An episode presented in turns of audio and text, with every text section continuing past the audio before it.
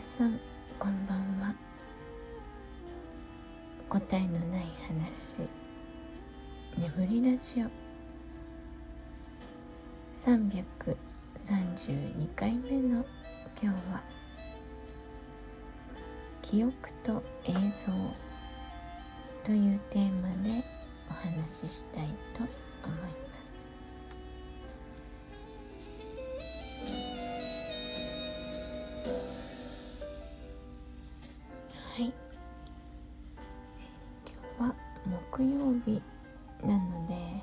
現地語を勉強する日でした。で勉強した後はいつもランチに行くんですけど今日はね前から行ってみたかったニットカフェ。えっと毛糸とかね編み物関連のものがたくさん売っているお店ででそこで編み物をしながらお茶もできるし食事も取れるっていうねカフェなんですよ。とても近くにあるんですけどねまだ一度も行ったことがなかったんですよね。でちょうど先週あの友達がねこんな鍋敷が鍋敷っていうかなんかこう敷物？ちっちゃい、うん売ってたんだけどこれって編める？って私にね見せてくれたんですよ。でどやら見た目はね結構簡単に編めそうだということでそれに適したね太さの、えー、毛糸を探しに行きたかったので今日は行って、うんまあ、あんまり思ってたような太い毛糸は見つからなかったんですけどちょっとマイクロファイバーみたいなねタオル地みたいな糸をね買って、えー、その後ね違うカフェに移動して編んでみました。なかなか可愛くできましたね。答えのない話眠りラジオ。はい。ということでまあ編み物の話ではないんですけどあそうそうその、まあ、編み物はね無事できたんですけど、えーまあ、その毛糸を持って次のカフェに移動して、えー、お茶してきたんですけどね。でお茶している時に、えーと、その編み方の YouTube 動画を見つけたのでまあ、それを見ながら、まあ、編んでみたわけですよ。全然ね道具が必要ない編み方なのであの糸さえあれば編めるのでねちょっとやってみたんですよね。で私はその誰かがその作業している動画を見てあのその人の動きうん、編み物だと手しか映ってないことがほとんどなんですけどその手の動きとかうん何て言うのかなその編み図とは違うその映像をそのまま丸ごと覚えるんですよねその習得の仕方っていうのかな。で映像全てをまるっと覚えてでそれを今自分の手元に見えている映像と重ね合わせて同じ動きをすることでそれをこう編み方とかも含めて真似て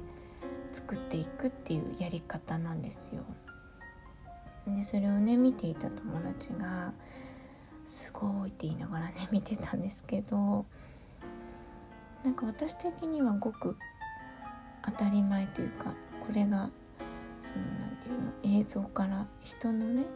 人を見て学ぶみたいな方法なのでまあ普通なんですけどまあそうじゃない人もいるんだなっていうのをね今日改めて思ったんですよ。で私は記憶力がとても悪いんですね。でただ覚えるっていうのができないからえっとその編み図だって画像として覚えれば覚えられるじゃないですか。でもね編み図は覚えられないんですよ。その動きがないとうん覚えられなくて。でさらにその映像を自分の体で真似ることで、えっと、習得していくんですよね。でこれこの話は前にも確かイメージトレーニングみたいなイメトレかなとかそんな感じのタイトルの時にも話しているんですけど、まあ、過去にその映像で覚えて真似て習得したものとしては、中華料理屋さんで見た、えー、餃子の包み方。なんかたまたま行ったお店の人が餃子を包んでたんですよ。でちょうどその時に厨房近くを通ったんですね。で私はお店の人みたいに包むのがとても夢だったっていうかね多分高校生くらいもっと小さかったかな。中学生か高校生くらいの時なんですけどその、まあ、上手に自分ではなんか包めなかったわけですよ。でたまたまその近くで包んでいるところを見たんですよね。で見て覚えたんです映像でその人が餃子のそのあんをスプーンですくって取ってでそのあんも全部同じ大きさにすくうわけじゃないですか。大体のお店って。そういうのもスプーンですくう動作とかも全部そのどのくらい、えー、あんを取るかとかあとは餃子の皮のどこにあんを置いてどこに水をどのくらいつけてどんな、えー、立ち姿で、えー、どんな腕の角度でどんな風に包むかっていうのを映像で覚えるんですよ。でそれをお家に帰って実践するんですね。でそしたらめっちゃ上手に包めたんですそのお店の人みたいに。で一回そういうのってやると大体もう体がね覚えているのでそういうのは結構覚えていられるんですよ。感覚で覚えてるっていうのかな体が覚えてるっていうのか。あともう一つが、えー、ワイシャツのアイロンがけですね。これは多分、えーと、アイロン工場の、えーと、なんか番組でね工場の内部みたいなこんなスピードでアイロンかけてますみたいな映像を見て覚えたんですよね。だからなんかこう私めちゃくちゃアイロンかけるの早いんですけど。あのクリーニング屋さんからね学びました。皆さんはどんな風にこう動作動き、まあ、技とかですよねを習得しますか、まあ、編み物だったら例えば編み図と解説例えば2つ目の穴に、えー、糸を通してとかね。そういう二次元的なもので見た方が分かる人もいらっしゃいますよねきっと。でも私はねあんまり二次元解説の日本語がめちゃくちゃいい感じだったら